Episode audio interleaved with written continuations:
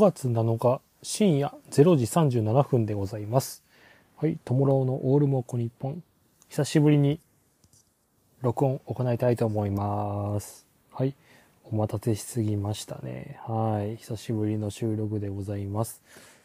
えー今回はですね、まあちょっと開幕1ヶ月経った、えー阪神タイガースでございますけれども、はい。まあ岡田監督の采配で感じたことだったり、まあ選手のですね、まあまずは成績だったりを振り返っていきたいなと思っております。で、また先日ですね、ゴールデンウィークで、えー、タマス、えっ、と、タマスタチゴか、タマホームスタジアムチコカだったかな。ソフトバンクホークスのあの2軍の球場ですね、に、えっ、と、見に行ってきたのでですね、ちょっとそのあたりの感想なども言えればいいかなと思っております。はい。それでまず話しやすいところから、ちょっとまあ開幕1ヶ月ちょっと経ちましたけれども、まあ選手の成績ですね、えこのあたりを振り返っていきたいなと思っております。はい。えー選手の成績ちょっと出しますね。打順順からいきましょうか。はい。えーまずは近本選手でございます。はい。えー近本選手、えー現時点で5月7日の深夜ですけれども、はい。28試合終わりまして、打率3割2厘、ホームラン2本、16打点ですね。はい。えー安打が32、えー三塁打5本。これが大きいですよね。はい。長打率5割、えー出率411の OPS911 ですよね。はい。素晴らしい成績。本当完璧な一番バッターですね。はい。まあ、近本さんに関してはもう何も、まあ、心配してないというか、はい。あのーオープン戦でね、あの、一回調子を落としておくみたいな。はい。まあ、終盤、オープン戦の終盤でなんかね、言ってて、いつもね、春に調子を落とす近本さんね、レジギガスってね、いう形で呼ばれてましたけども。まあ、そんなに過去の近本さんにはない完璧なスタートダッシュですよね。あ近本がいなければ、ここの貯金5なんですけど、今。ここまで絶対ね、ありえなかったんでね。うん、いや、素晴らしいですね、近本さんね。まあ、特に、まあ、変わったところっていうのは、ちょっとね、よくわかんないんですけど、まあ、とにかく、まあ、一番でね、固定されたことが大きいかなと思います。はい。ガンガン引っ張ったあたりも増えてですね、はい。えーホームラン2本か。はい。名古屋ドームで打った先頭立ちホームランなんてね、うん、完璧でしたもんね。うん。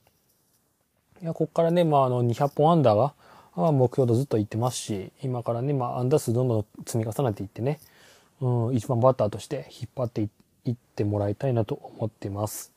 はい。では続いて中野拓夢選手。はい。打率2割7分9厘でございますね。打点13。いいですね。はい。安打が29安打。えー長打率365。初打率。これもいいですよね。345ということで、OPS が、えっ、と、7、7か。うん、ちょうど7ですかね。7割という形でございます。まあ、近本さんもそうなんですけど、何がええって、この2人支給が増えましたよね。近本さんが19で、中野拓夢が12という形で、もう去年の半分の数字かな。確かもう超えたみたいなことも言われてますけれども。うん、出塁率が本当いいよね、2人ね。411と345ということで。まあ、ともに今上位打線、本当12球団一番の上位打線じゃないですか。ああ、出すとめんどくさいなと思いますね、二人はね。まあ、中野拓夢に関してはね、まあ、WBC を経て、挑戦難しかったと思いますけれども、まあ、セカンドの守備ですよね。ああ、うまいね。いい、ここまでの守備で一番うまかったので言うと、あの、神宮で村上正輝さんが投げた試合ですよね。あの試合で、えーっと、村上宗隆の打った一、二塁間の打球を中野拓夢が深い当たりを追いついて反転して投げて、えっ、と、ドンピャで一塁ベース上に投げるっていうね。ああ、あのプレーは大きかったし、すごかったね。まあ、中日戦であの、ファインプレーガンガン1イニングしたっていう試合もありましたけれども。あまあ、うまいね、守備はね。ああ、セカンドはうまいわ。エラーゼロということでね。いや、素晴らしいですね。ピポットも何も問題なくやられてますよね。うん、643のプレーとかね。めちゃくちゃうまいわ。で、特にうまいのがまた、フライをね、後方のフライもめちゃくちゃうまく取るんだよね。あの、まあ、菊池が10年連続、カープ菊池が10年連続ゴールデングラブ賞ですけど、それを阻止するのは本当中野拓夢しかいないなとお、いう感じでございますね。素晴らしい選手ですね。まあ、バッティングはちょっと最近落ちてきましたけれども、あのー、まあ、また上がってくると思います。はい、ここで終わるような選手はないんでね、はい、心配してないです。今後もまあ守備でね、リズム作ってほしいなと思います。はい、続いて、映画3番ですかね。はい、背番号7、シェルドン・ノイジーさんでございます。はい、ノイジーちゃん。打率が2割5分2厘。えー、っと、安打が28。はい、長打率324。出塁率が3割ということで、足して OPS624 ですね。はい。OPS がちょっとね、低い数字ですけれども、まあ、ノイジーちゃんね、打球上がらんね。うん、打球上がらんからなかなか長打率が増えんね。ホームランも今のところ、東京ドームで打ったら2本止まりか。うん、っていう形でございますけれども。調子悪いなと思っても、なんか1本でも打つのはいいですよね、ノイジーちゃんね。うん。ちょっとね、まあ、なかなか、あ夏までちゃんとこの状態持つかなっていうのは心配でございますけれども、まあ守備はね、ハッスルプレーが多くて、うん、全然破綻しないからね、ノイジーちゃんね、守備がね。そこはめちゃくちゃいいかなと思ってます。あの、スタメンで使われても全然、あのストレスがないというかね、見ててね。うん。あのチャンスで凡退してもすんごい感情を持て出してね、悔しがるし。うん。すごい、まあ、ミエセスも合流したということでね、はい。まあ、ちょっと話し相手もできたでしょうし、まあ、スペイン語とは、ね、あの、英語で違うと思うんですけど、うん。まあ、だいぶ気心はね、まあ、あの、ずっとキャンプで2人動いてましたし、今からまあ、上げた、上がってちょっと来るんじゃないかなとは思ってます。うん。で、ちょっと夏にちょっと落ちるかなって感じかな。で、そこでまあ、大、大体の選手ですよね。あの、代わりの選手が、ちゃんとハマってくれるかな、森下とかがハマってくれればな、っていう感じですけれども。うん。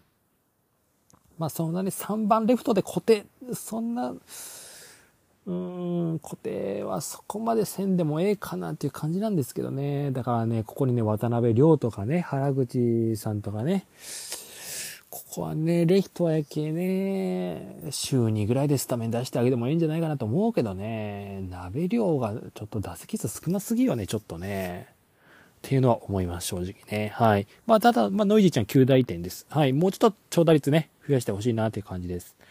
はい。で、続いて4番でございますね。はい。大山祐介さん、打率3割4分、本塁打3本、えー、安打35、長打率495、出塁率4割ということで OPS895 ですね。いや、素晴らしい成績でございます。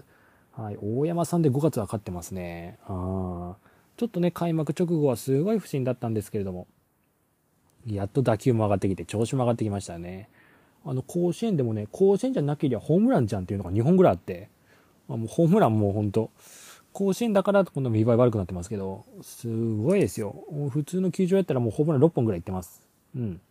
さすがですね、大山さんね。上がってきましたね。まあ、なんたってファーストの守備がうまいですね、大山さんね、やっぱね。うん。あの、阪神はエラー数がリーグで最初なんですけど、これはファースト大山さんの貢献度もめちゃくちゃでかいです。スクーピングめちゃくちゃうまいんで、ここはね、大山さんすごい、まあ、コンバート大正解ですよね。うん。ね、二塁打7本ね。うん、四球も選べてますし。うん。まあ、あの、柳さんからな、打ったあの、タイムリーとかもね、初球からバチンいって、うん、大抵マルティネスからもチャンス作ったのも大山ですし、うん、彼がやっぱちゃんと起点になりますもんね。チャンスのね。うん、素晴らしいですね。はい、何も心配しないです。はい。で、続いて佐藤輝明選手、打率234、ホームラン4本。はい。打点13。ですかね。長打率436、出塁率354ということで、えー、OPS が78、790か、790でございます。で、ノイジーちゃんよりもね、出塁率高いよね。てるちゃんね。はい。いや、いいね。はい。まあ、やっと打撃フォームね、戻して、こっから佐藤輝明のシーズンだよっていう感じですけれども。うん。あのー、やっぱね、彼には長打力なんで求められてるのはね、やっと強い打球も戻ってきたし、うん。まあ、ホームラン数もね、徐々に増えていくんじゃないですか？はい。いいね。なんやろうな、バッティングはね、まあ、ちょっと、やっぱ調子良くなってくると高めのインハイのボール球とか、全然手出さなくなってくるし、うん、低めもね、あの、手出さなくなってくるし、あの、打てるボールをちゃんと打つっていうね、うん、ことがもっともっと高まれば佐藤輝明ね、もう打率も全然残ってくる選手だと思うんでね、うん。いや、期待してますよ。普通にね、テルに関してはね。うん。あの、今5番ですけれども、本当にノイジーがね、調子悪い時に3番にポンって置いてあげてもええような感じはするんやけどな、俺はな。左3人続くけど。うん、チームとか見ながら3番とかに置いてあげてもええような感じはするんですけど、うん、っていう感じかな。今までちょっとまあ、まあ、これからね、まあ、交流戦まで突き抜けてほしいなって思います。で、続いて6番、えー、直近の選手でいこうか、みえちゃんか。みえちゃんはね、はい、えー、ホームランやっと1本出ました。はい、良かったですね。まあ、父ちゃんがね、亡くなったっていうことで、うん、悲しい出来事も乗り越え、はい。まあ、性格も良さそうですね、みえちゃんね。なんかあの、鳴尾浜でね、行われた試合の後に少年野球見に行ったみたいなエピソードもあったりね。松田スタジアムでなんかバットをなんか子供にあげたりしてましたよね。うん、性格はええんやろうね、みえちゃんね。うん。あの、守備に関しては、後ろの動きはだいぶ良くなっていると思います。はい。でも、球際もね、うん、まあまあ強さは見せたんで、この前ね。ちょっと一個気になるのが、チャージの遅さと、あの、グローブを出して走るので、それが、まあちょっと、今からのライトの守備でどこまで、ああ、響いてくるかな、大丈夫かなっていうポイントですかね、ミエセスに関してはね。バッティングは、あの、反速球をすごい捉えるのがうまいので、あの、イメージとしては2017中谷。そんな感じと思いますね。うん、速球はちょっとね、差し込まれるケースが多いので、ここはファールでちゃん、なんか逃げてほしいなっていうのは思います。で、反則球を見事、ちょっと捉えてほし、捉えてほしいな。ホームラン15本ぐらい打ってくれれば、ほんとバンバン剤やけどな。うん、中谷みたいな感じで育ってくれればな、バッティングは。っていう感じかね。うん。反則球だけちょっと縛いてくれれば、ああ、ちょっと嬉しいですね。みえちゃんはね。はい、続いて、えっ、ー、と、7番。ここに当てはまるのが、まあ、キャッチャーか。まあ、坂本ですかね、まずは。打率355ということで、ま坂本選手に関してはもうリードです。はい。これもタイガースキャストでもかなり喋ったんですけれども、もうかなりも配球に関しては何段階も梅野より上ですね。はい。フレーミングもまあうまいです。フレーミングの話でいくと、彼は、まあ、いつもまあそうなんですけど、外低め。ここがもうめちゃくちゃ拾い上げるとかうまくて、ここのストライクって言われる確率がめちゃくちゃ高いんですよね、坂本ってね、私が見てる感じ。あの、この拾い上げる動作っていうのがすごい今キャッチャーに関しては必要で、これね、見えないんですよね、審判からね、ちゃんと拾い上げないと。これをね、いかに我慢して拾い上げてキャッチングできるか。ここがキャッチャーに関してはめちゃくちゃ重要なんですけど、坂本は本当ここのポイントがめちゃくちゃうまいんで、ピッチャーも助かると思いますよ。うん。フレーミングはまあいいんで、うん。で、ブロッキングね、悪いことないんですよ。もう、肩もね、全然悪いことないんで、坂本が正捕手です。私から言えば。もう。はい。バッティングもいいです。長打率414、出塁率423ということで、OPS8、837ありますね。外す理由がないですね。はい。あ、間違えたか。あ、長打率355か。長打率355、出塁率3、えー、出塁率が4割か。755ということでね、外す理由がないですね。坂本誠志郎ね。はい。という形かな。もう守備がめちゃくちゃ大きいです。彼に関しては貢献度がね。なんとスタメンマスク9勝0敗ということで、はい。言うことないです。はい。対する梅野さんね。梅野さんね、頑張ってくれ、マジで。あ俺は終盤で出てくるキャッチャーでええと思います。打率現時点で095か。あ出塁率が183、長打率095ということで、OPS が278っていうね、ちょっと見たことない数字になってますね。ちょっと頼みますよ。梅野さんマジで。ね安打数も60、72打席か。で、6安打ということでね、ちょっと渋すぎるね。うん、俺は終盤キャッチャーでええと思うけどな。先発坂本、週4先発坂本が4試合。週ね、週4で坂本、週2でえっ、ー、と、栄高、もう中川ちゃん使ってると思います、俺は。うん、干してる場合じゃない2軍でね。うん。で、そんな感じかな。もう週4坂本、週2栄高、えー、中川くん。で、えっ、と、終盤キャッチャーで梅野。うん。代打絶対終盤で出すという形でね。俺はもうこれでええと思うけどなそんな。梅野さんを先発でこれで使おうなんて。うん。勝つ、勝つためにやることじゃない今年。うん。ありえないね、私からするとね。うん。いや、ね、適材適所っていう言葉があるように、いや、活かせるポジションで使った方が絶対いいと思うんですよね。バッティングが苦手なら、でも終盤で回ってこんように出せばええやんと。うん、終盤のキャッチャーに出せばええやんって。うん、ブロッキング得意なんでしょ？活かせるために終盤使えばええやん。と思いますけどね、私はね。うん。梅の坂本の起用に関しては山ほど言いたいことありますけどね。うん。ちょっとね、岡田さんね、正捕手って言ったばかりにちょっとね、固定しすぎちゃうっていう面があるんで、うん、ちょっと難しいかな。うん、ちょっとリードの違いについてはね、タイガースキャストで喋ったんで、うん、ぜひ聞いてみてください。はい。で、続いて8番、ショート、木浪ね。これが嬉しい誤算やったね。打率371です。はい。長打率414、出塁率423、OPS837 ということでね。はい。文句のつけようのない数字を出してございますね。はい。いやね、木浪さんね。あの、ちょっと言うと、近藤健介と自主トレして、大きく変えたところが2つあって、まず1つが肩乗せの打法をね。肩乗せして打ってる関係ですんごいバットがね、あの、木浪がもともと右肩が入る癖があったんですけど、うん、これでどうしてもバットが遠回りするっていう悪い癖があって、まあ、ただそれが改善されてね、肩乗せの打法で。あシンプルにまトップまでスムーズに入れて、シンプルにバットスイングができて、シンプルに左中間に返すっていうね、あの意識を。これをね、近藤健介との自主トレで学んだんやろうね。ああ、もう近藤健介スタイルです、バッティングは。もう、打つよ、打つよ、猛ダッシュもめちゃくちゃ打つ。あるね。ああ。いや、これほどまでに打つ選手とは思わなかった。木浪さんね。素晴らしいです。言うことないです。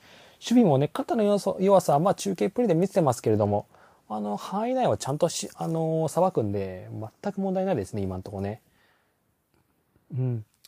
まあ、あの、なんていうかな、小畑も、まあ全然打ってないことはないよ。小畑さんも、えー、打率でいくとどんぐらいやったよな。263か。263、長打率263、出塁率364で、まあ、まあ、全然ダメってことではないんやけどね。まあ、木浪がこれだけ打つとちょっと厳しいよね。だからまあ終盤で木浪、まあ、点差開いた時とか、木浪に変えてショート出していいと思うんやけど、そこら辺のちょっとあの、なんていうかな、試合に出すような形では見たいよね、大和田さんね。試合感鈍ると思いますね。うん。で、続いてが、うーんと、どこやろうなどっから行こう。小野寺さんから行くか。小野寺さんね、打率429。うん、ちょこちょこね、スタメで使われたりしてますけれども、あの、小野寺さんね、あの踏み出した足、左足がバッティングの時ね、あの、開いて打つっていうね、ちょっと特徴があるんやけど、ちょっとね、これやったらインコースはスムーズに出るんやけど、アウトコースよね、どうしても課題は。あそこを当てるだけのバッティングになっちゃって、ちょっとこれ一軍で率残るかなっていう形になると、安定してね、率残るかなっていう、うーん、考えるとちょっと厳しいもんがあるかな。うん、彼に関してはもうちょっとバッティングの工夫必要ですよね。で、チャンスになるとどうしてもバット出てこないっていうね、去年からのやっぱ課題がまだ克服されてないですよね、一軍でね。うん、もっとちょっと思い切りのええバッティングを見たいですよね、小野寺段ね。いい素材だけにちょっともったいないですよね。続いて井上ちゃんか。井上幸太ちゃんね。はい、233、三振が多いね。この人ね。打率233、打点7で結構ね、重要な場面では打ってるんですけど。うん、もっとやれるよ、井上ね。ホームラン打てたと思うけどな打席数が何個もらっとるんや。32か。1本ぐらい打てたと思うけどなもうちょい思い切りが欲しいね。コータちゃんね。うん。で、続いて森下ね。森下翔太。で、2軍では3割以上の打席の打率残して。うん。あの、角度ね。彼に関しては。もっと長打率を求めたい、長打力を求めたいということで、角度をつけたね、バッティングを意識してるようなんですけど。うん。まあ一軍ではね、ちょっとバット出てこないケースが目立って。うん。ちょっともうちょっと頑張らんといけんね、森下さんね。でも俺は一軍でね、上げてると思います、正直。うん。もう守備、走塁申し分ないんで、今日もこっそりやったね、一つね。ライト前で一気に三塁伺う。うん、まだまだ見たいですね、森下くんね。新人王私も諦めてないんで、多分中日の福永かな？が今新人王筆頭候補と思うんですけど。いや、森下翔太、ちょっとね、ノイジーと分け合ってレフトぐらいで使ってもええと俺は思うんですけどね。うん、3番森下とかで全然いいと思うんですけど。うん、ちょっとまだ全然岡田監督の信用は得られてないなっていう感じですかね。はい。で、あとはまあ、うん、まあ、島田とかね、板山さんとか1割台でちょっと甘んじ町場合はないよね。うん、ちょっとこれに寂しいです。うん。で、まあ、代打枠ですよね。鍋量ね。235打率ね。えー、バッターやな長打率471。417か。え ?4、ナビ量が471をね、471、出塁率278ということでね、まあ代打で OPS7 超えてたら、まあまあ全然いいですよ。うん。鍋量ちゃんね。鍋量ちゃんもスタメンでもっと見たいね。レフトとかで俺使って練習とかさせてもええと思うけどな。あのバッティングはもったいないぞ。めちゃめちゃ打つぞ。使ったらスタメンで。もったいないね。レフトのオプションつけさせるべきと思うけどね。で、原口さんね。原口さん167でちょっとアンダ止まってるね。うん。もっとね、代打で出してと思うけどな、原口もな。時々になっちゃうよね、結局ね。原口さんもね、出るのはね。で、糸原も154っていう形で、アンダもたったの2本か。1ヶ月過ぎてね。うん。まあ、支給は支給は選んでるよね。結構ね。支給3個か。うん、出塁率がやっぱ313さすがよね。うん、糸原ええね。もうなくてはならない存在なんでね、ちょっと、今後の代打でね、また打ってくれると思います。うん。ちょっと、楽しみですね、ここら辺もね。はい。で、感じかな。バッターはね、チーム的には打率246、本塁打15、打点が100ですね、ちょうど今の段階で。で、長打率345、出塁率320ということでございます。支給が100でね、これがリーグトップやったと思います。確かね。うん、ここら辺の指標はいいよね。毎点盗塁15っていうのがすんごい少ないよね。ここら辺ね、グリーンライトがなあの、青信号っていう意味でこれがね、グリーンライトがね、あの、矢野監督はグリーンライトでどんどんどんどん走らせたんよ。自分のタイミングでね。で、もちろんサインで、盗塁のサインでする野球っていうのもいいところももちろんあるよ。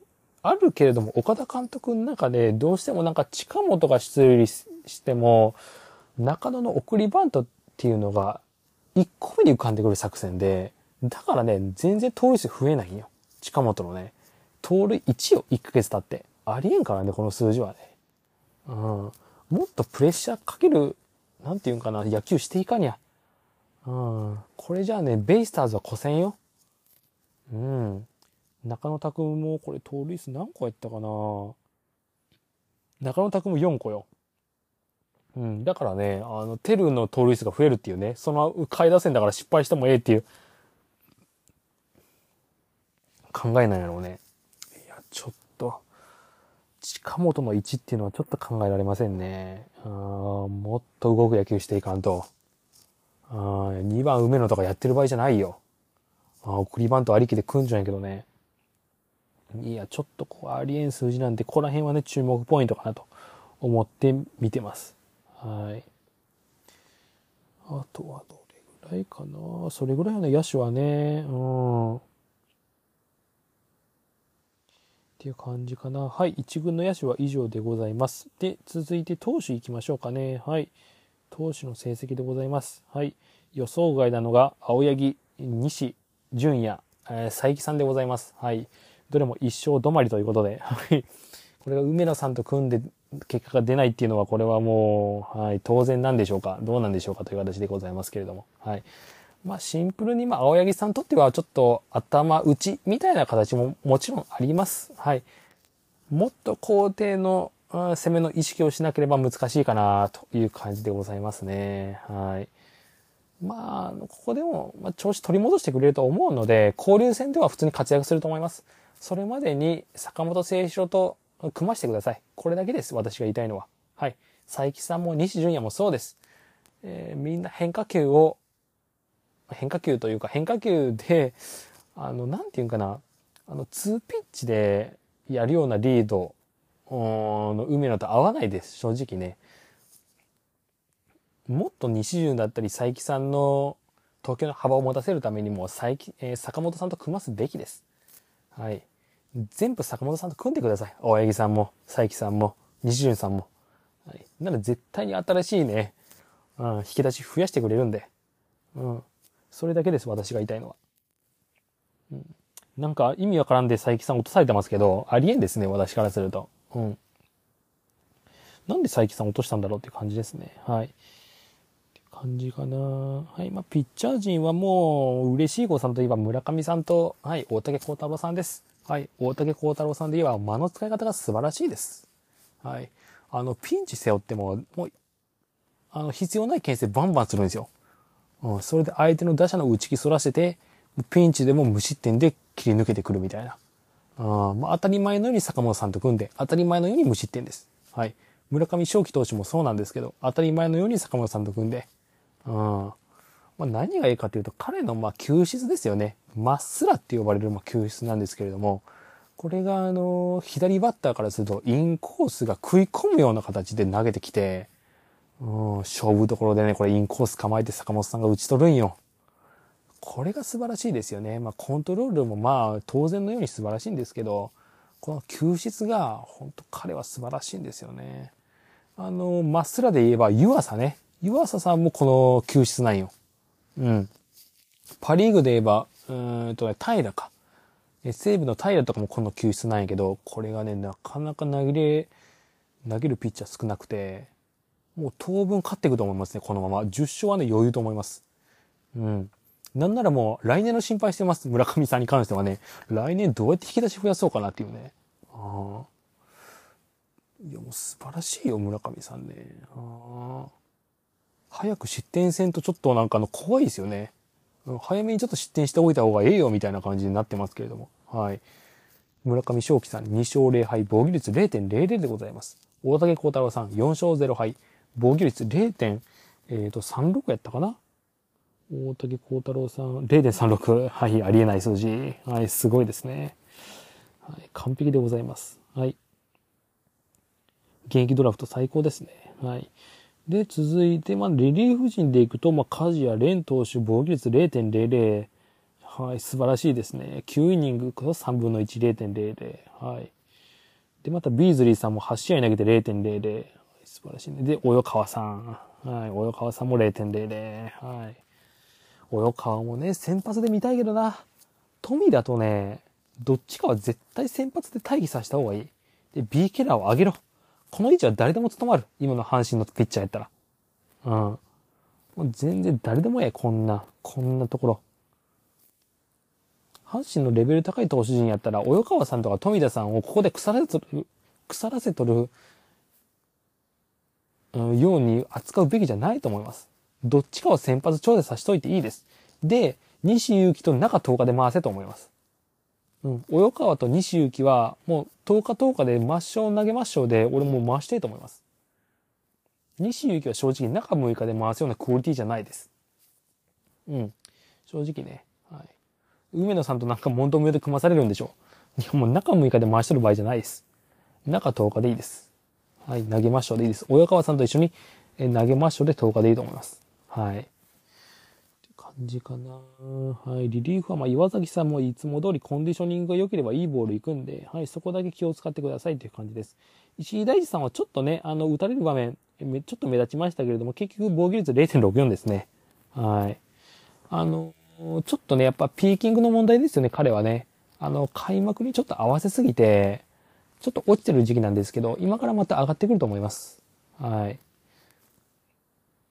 いつあの勝ちパに入ってもおかしくないですね。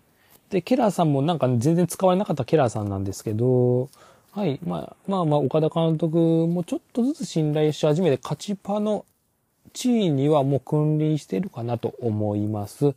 はい。防御率が今のところ2.57か。ということで、ちょっとね、悪くはなってるんですけど、うん。全然、まあ、投げてるボール悪くないんで、はい。心配しなくていいかなと思ってます。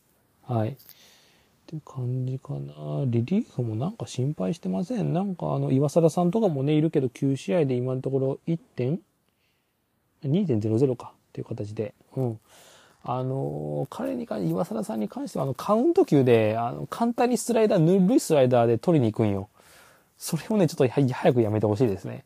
もう全力でリリーフは投げて、ちゃっちゃと10球以内で終わりした方が絶対いいです。岩貞さんは本当カウント球、ここにちょっと注目して見ていただければなと思ってます。はい。まっすぐも簡単に真ん中取りに行くんで、そこら辺がちょっと怖いですね。はい。そんな感じかな。はい。伊藤正史さんも、まあ、ちょっと今のところ、正史さんが、正史さんが1.20ということでね、ちょっと心配な左肩っていうことで、ちょっと今週、えー、というか5月2週目で多分ヤクルト戦で投げると思うんですけど、ちょっとここら辺は大丈夫かなって心配な点でございますね。卵バズってますね。巨人戦だからね、なんとかなったんですけど、本当に左肩大丈夫っていう感じですかね。はい。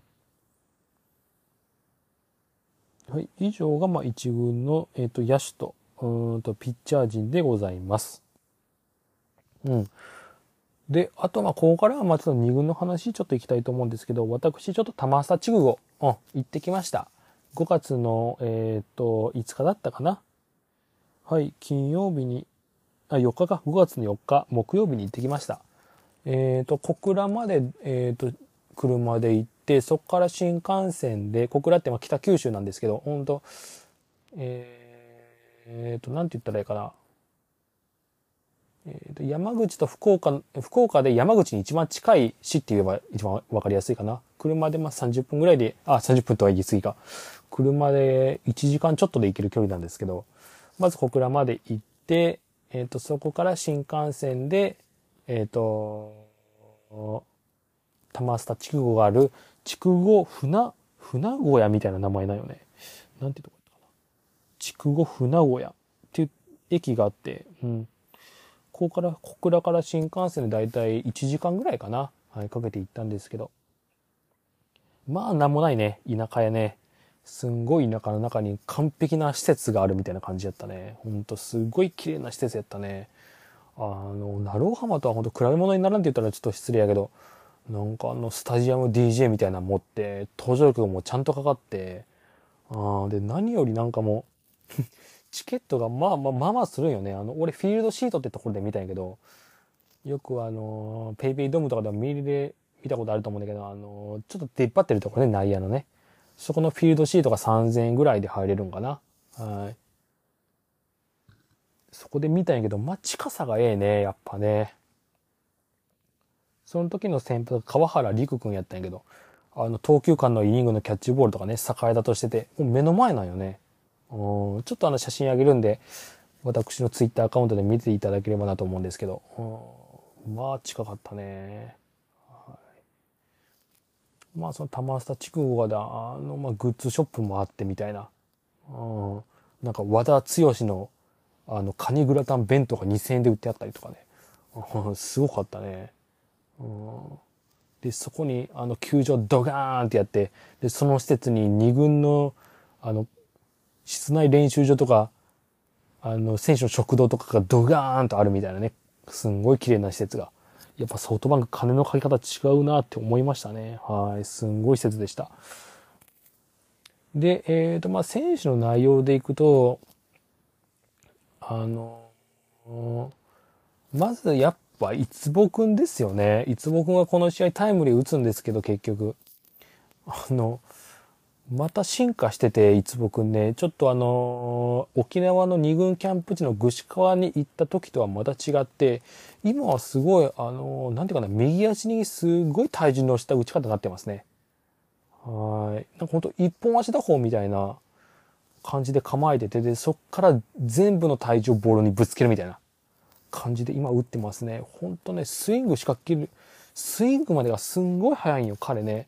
1、2、3で振ってなくて、1、2のタイミングで打つから、あの、速球にも振り遅れんのよね。いつぼくんね。それは打率残るわなと。ウエスタンリーグでも打率一番上と思うんですけど、3割3分ぐらい打って。あの、いや、いつぼひなせはまあいいね。あずっと3割打ち続けてほしいなと。思いますね。で、あとは、まあ、問いか。問いレイジ君ね、ドラフト、この子が5位やったかな。あの、選手ですけれども。あの、守備でいくと、ショートは、正直あの、肩はそこまで強くないです。うん、ただ、あのー、ここから、あの、なんていうかな、イメージは井端弘和みたいな感じで想像してくれれば嬉しいんですけど、あの、握り替えの速さとか、うん、ステップワークとかでカバーしていく。そんな選手になろうかなと思いますね。イメージ的には将来。あの、そこのリズム感というか、あの、結局あの、4秒、だいたい打ってからベース到達のまでが一塁ベースまで4秒ぐらいかかるんですけど、普通の選手。それまでに合う、それまでに投げればいいんでしょみたいなリズム感覚で井端さんとやってて、守備の形では。その感覚を身につけてほしいです。トイ君はね。うん。あの、大端みたいに取ってバッケンで刺すみたいな感じじゃないです。うん。ちゃんとあの足を動かしてリズム的にアウト取るっていうね。それをちょっと目指してほしいな、トイ君はね。バッティングはええよ。癖がないからね。うん。バッティングはどっちかというとなんかアタッチみたいなオリックスのね。うん。そんなイメージで私は見てますね。はい。いい選手です。トイレイジ君もね。このルーキー二人がね、よく打ってるんで、はい。ちょっと楽しみですよ、今からね。あとは、あと、まあ、森下くんね。森下くんも、まあ、あのー、コンスタントに結果出てますし、うん。全然心配ないと思います。もうちょっと夏前ぐらいには上がってほしいけどな。ちょっと岡田監督がなんか全然まだよみたいな言ってるから、飽きる気ないんでしょうけど、ちょっとね、ノイジーと併用してほしいなっていうのは正直思います。はい。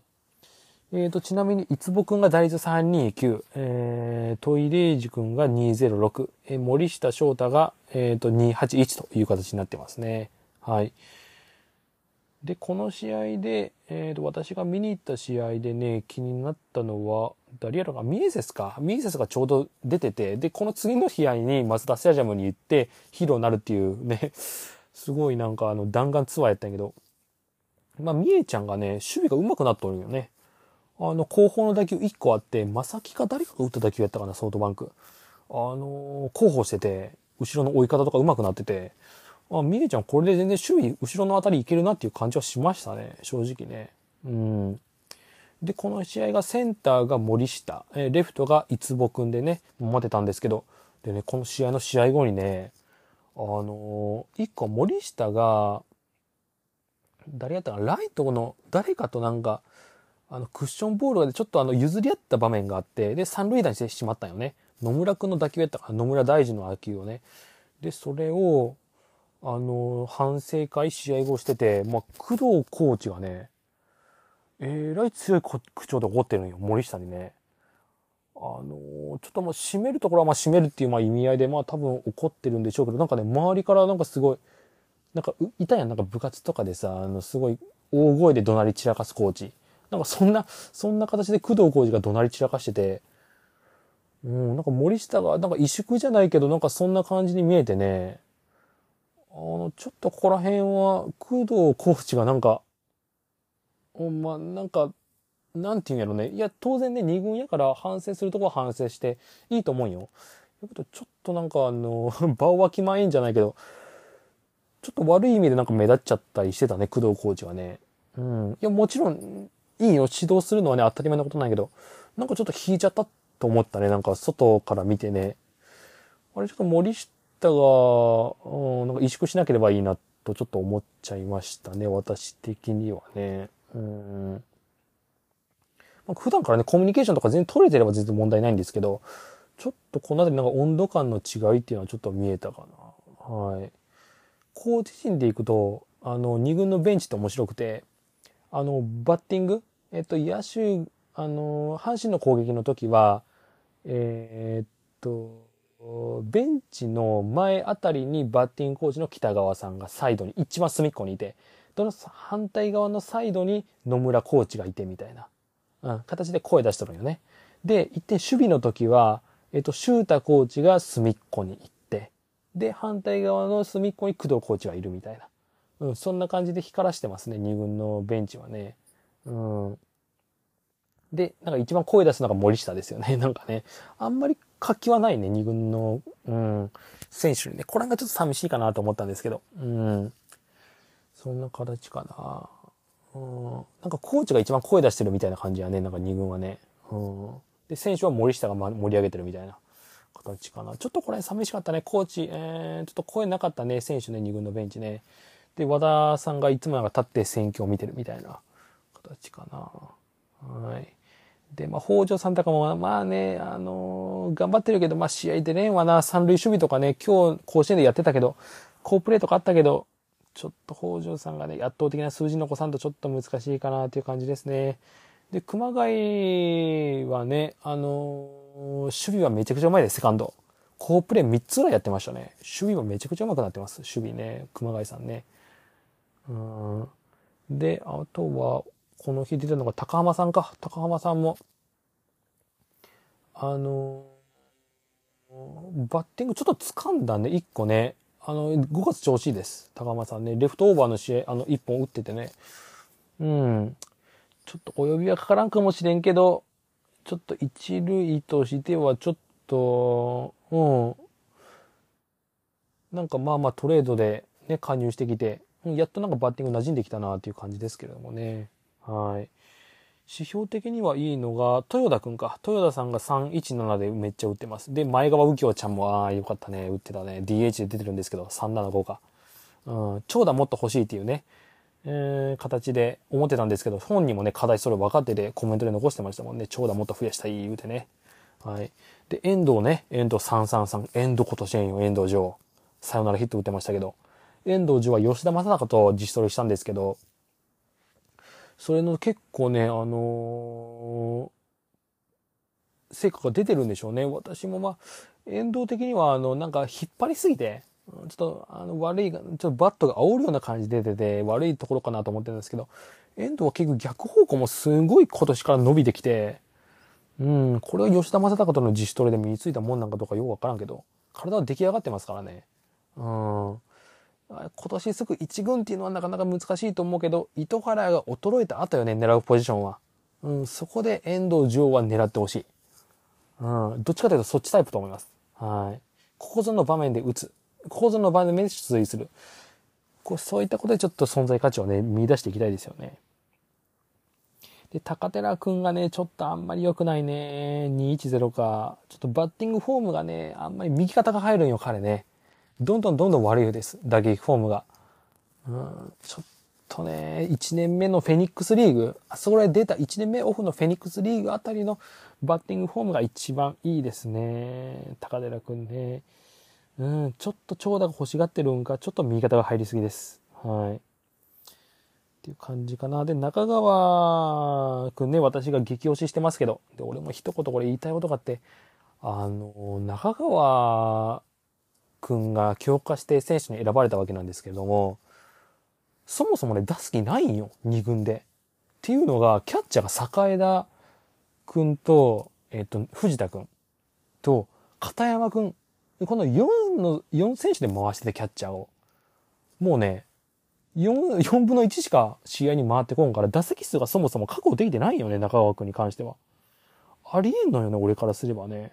いや、プロスペクトで中川君が将来有望選手として球団が認めたんでしょ？球団というか監督、コーチが。なら出さんにゃ。打席数確保せんにゃ。もうね、体力作りで、あの、なんていうかな、試合に出さんっていう期間は去年で終わってます、正直。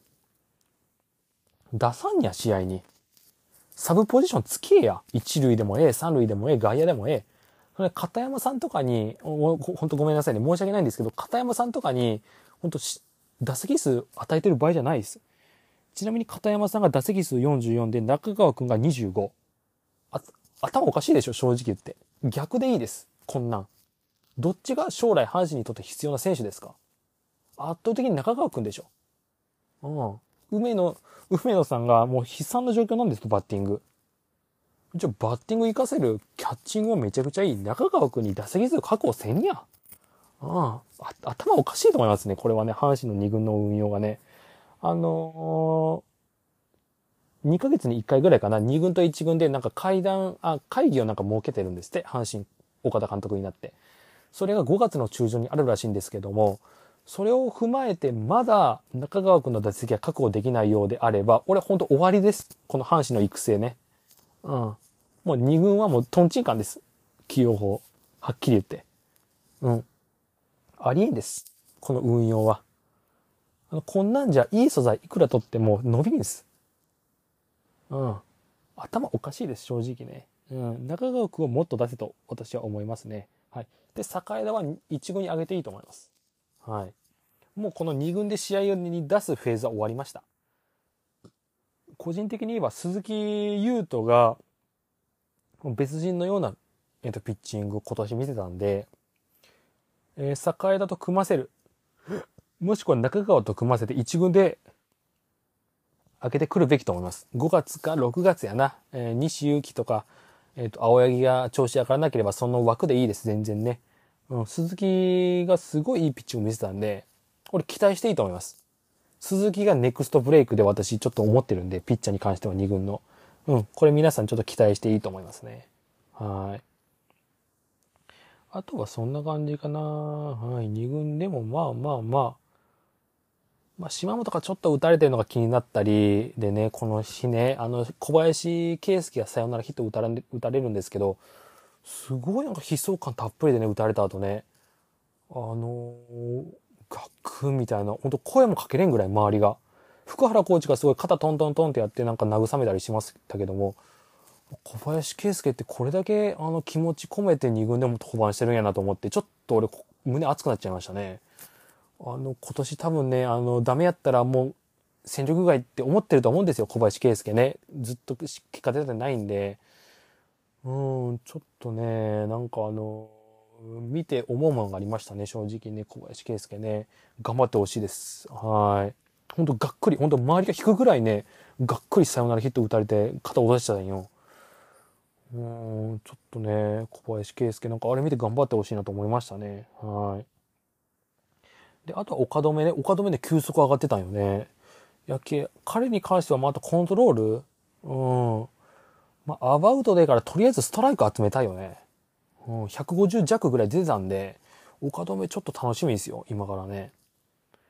で、あとは、まあ、門別くんがね、まあ、90キロ台の、までね、体重増量して、ウェイボール投げてたりとか、森木くんがね、ちょっと時間かかりそうかな。森木くんがね、あの、去年、数試合登板して、彼の、あの、欠点が、あの、投球、角度、アームアングルがちょっと低くて、まっすぐ合わせやす、合わされやすいっていうのが、彼の中でやっぱ課題に挙げてたみたいで、今年から上沢のフォーム、投球角度ついた、ちょっと、あの、アームアングル高くして投げるっていうフォームに挑戦してるんですけど、それで、うん、挑戦したんですけど、これね、アームアングルが高いとね、何がダメってね、これ、まっすぐ合わされやすいよね。結構これ、うん、あの、ファイターズの上沢とか、阪神の佐伯とかそうなんですけど、アームラングル高ければ高ければええってもんじゃなくて、これね、合わせらす、合わされやすいんよ、これ。バッターからするとね、上からそのまま低めに来るだけやから、合わされやすいんやけど、それがね、森木投手がちょっとそれで打たれたっていうのはちょっとあって、で、この前、一昨日かな、登板したやつを見たら、あの、ちょっと低くしてましたね。去年のアームアングルと今年の挑戦高いアームアングルの中間ぐらいで投げてて、うん、戻してて、投げてたんですけど、うん、まあまあまあ、ちょっと失点もしててね、ちょっとそれでもまだすぐ結果出なくて、ちょっと森木君に関しては時間かかりそうかなっていう感じですね。うん、まあ、全然焦らんくていいので、ほんとこれはもう、彼はすごい賢くて、メカニックとかめちゃくちゃ詳しいんで、焦らんでええと思います。うん、ちゃんと1年じっくりかけて自分で、あの、腕振れるフォーム、うん、と見つけてほしいかなと思ってますね。あの、アームアングルが高ければ高いほどいいっていうことじゃなくて、村上正輝とか見たらわかると思うんですけど、アームアングル低くても、ホップするボールを投げれば、これでバッター空振りしてくれるんで。うん、コントロール良けりゃね。うん。やけね、これはちょっと森木くんに関してはちょっと、うん、参考するのがね、ダルビッシュとか本当ああいう形でアームアングル低くても伸びるボールを、身につけたらええんかもしれんね、森木くんに関してはね。うん、っていうのは思いました。ちょっと時間かかりそうですね、森木くんね。で、えっ、ー、と、桐敷さんも打たれてますね。ちょっとね、厳しいかな、桐敷さんね。うん。やけね、これね、一番近いのほんと鈴木優斗と思います。うん、一番近いの鈴木と思いますね。っていう感じかな。で、B キラーちゃんはね、ちょっとね、なんか音沙汰ないですね。なんか、どうしたら怪我したんかな。で、北海道コンビね、茨城軍と門別くんは、まあ、順調に体が仕上がってるんで、1年かけてじっくり、まあ、ビルドアップして、どっちも150キロ近いボール投げとるんよ。楽しみよ、これ数年後ね。あっていう感じかな。で、岩田正樹と、あのー、鍋じいうん、渡辺裕太さん、ちょっと、うん、打たれてるね。あの、ワンポイントがね、あの、岡田監督政権になって多分使われないでしょうから、ちょっとここら辺は厳しいかなっていう感じですね。うん。かな。はい。で、まあ、ソフトバンクとね、阪神の2軍は試合も見たんですけど、まあ まあね、大竹小太郎さんもそうですけど、梶谷さんもそうですけど、まあ、あの、スワレスもそうです。ソフトバンク2軍って宝の山なんですよ、結局。で、こで、私が見に行った試合投げてたのが、まあ、椎野さんとか、まあ、海野さんね、海野さん有名ですよね、海野さんとか、尾形さんね、この辺が投げてて、まあ、ええボール投げてましたね。まあ、次の現役ドラフト、まあ、この辺りがかかってくるんじゃないかなっていうのは正直、海野はちょっとないか。っていうのが思ってて、ちょっとね、いや、楽しみっすよ。バンクのピッチャーはまあええね、やっぱね。うん、特に海野はまあええね、やっぱね。うん尾形修とか、このピッチャーもええ、速いボール投げるね。うん、なんで一軍で使わんのやろって俺は思いますけどね。阪神に来いって感じですけどね。うん、椎野さんもまあ角度あるんよ。196センチ。うん、阪神でお待ちしておりますって感じですけどね。はい。で、ソフトバンクの2軍で行くと、あと誰が目立ったかなまあ、上林さんとかも出てましたけど、うん、誰やろうな。まあ、ここら辺渡辺陸とかね、まあね、去年も活躍してすごい目立ったけど、吉田健吾か。うん、今年のルーキーをね、ドラ6で入ったんやけど、うん、いいスラッガーよね。桐蔭横浜大学から来たね。うん、この選手はなんか一軍で上がっても全然活躍できるやろうなって感じですけどね。うん、っていう感じかな。はい、ソフトバンクの2軍はやっぱり宝庫っていう感じですけれどもね。はい。まあ、玉下地区で言うと、なんかすごいよね。あの、玉下地区から、あの、私がさっき言った筑後船小屋から歩いてほんと10分、5分から10分ぐらいで着くところに球場あるんですけど、まあ、選手もその新幹線、あの、利用して帰ってるんですけど、私が、あの、新幹線でその試合も帰るんですけど、あの同じ新幹線に高山さんいたりとかね、うん、秋山さんが普通にホームで待ってるんですよ。うん。まあ、それ声もかけれんけどね、当然ね。うん。まあ、スーツに着替えてね、ホームに待っとる姿とかは、あれなんか二軍はなんかいいよね。なんか選手に近くてね。はい。そんな感じでしたね。バスとかじゃないよね。あれ、新幹線で帰るよね。だからね、ちょっと玉佐中国、本当選手を近くで見たいっていう方は、本当これぜひ、うん、あの、見に行っていただければなと思ってますね。はい。で、なんかあの、隣の子がね、なんか福岡弁で、あの、阪神の選手のね、応援歌を歌ったりね。うん、なんか、博多、福岡にもすごい阪神ファン多いんやなっていう感じですけどね。うん、スタンドからはね、なんかあの、応援歌歌っとるファンの人がいたりとか、筑後でもね、結構おったよ、阪神ファンね。多分、5、60人おったんじゃないかな、阪神ファンね。結構埋まってましたよ。うん、最高でしたね。筑後ね、また行きたいなと思います。って感じかな二軍はねそのぐらいやなうんまあいつぼくん、まあ、ルーキーをね結局ねやっぱ我慢して考察で取らんといけんねあいつぼくんが前はうんかな私が気になるのはそんぐらいですかねはいまあ、結局、まあ、阪神も残り、まあね、100試合ちょっとかな。はい。まあ、30試合ぐらい消化してっていう形ですけれども。うん。まあ、私が気になるのはどうしてもやっぱポジション。うん。あの、鍋量、どうしてもレフトでやっぱ使ってほしい。俺ね、ノイジーちゃんは、一回落ちると思います。かなり落ちると思います、今から。うん。ミエセスも、まあ、打ったけど、フォーシーム攻めにあったらちょっと打てなくなると思います。そこでちゃんと、あの、井上だったり、森下だったり、を使っていくような運用しないと、渡辺亮だったりをしないと、俺、ベイスターズを越せんと思います。うん。坂本誠志郎をもっと使っていかんと、ベイスターズは越せません。絶対これはそうです。うん。なんで、心当たりがまあ見どころかなという形で思います。今固定で使ってますけれども、いかにもうその固定感を、固定観念を取っ払って、えっ、ー、と、マネジメントしていくか。ここが岡田監督の見どころかなと思ってます。はい。あの、いいところはあるよ。あの、守備に関しては、本当中野拓夢、木浪の固定で守備カッチカチやから、うん。で、手球も増えました。めちゃめちゃいい傾向です。こっからよ、あとは。うん。盗塁数も増やさんといけ。うん。こっからのマネジメントやって。うん。っていうのは正直思います。はい。ベイスターズを子さんといけんので、多分ね、2強と思いますね。こっからはもう、うん、スワローズもちょっと落ちていきそうです。正直ね。うん、ピッチャーがいないですね、先発ね。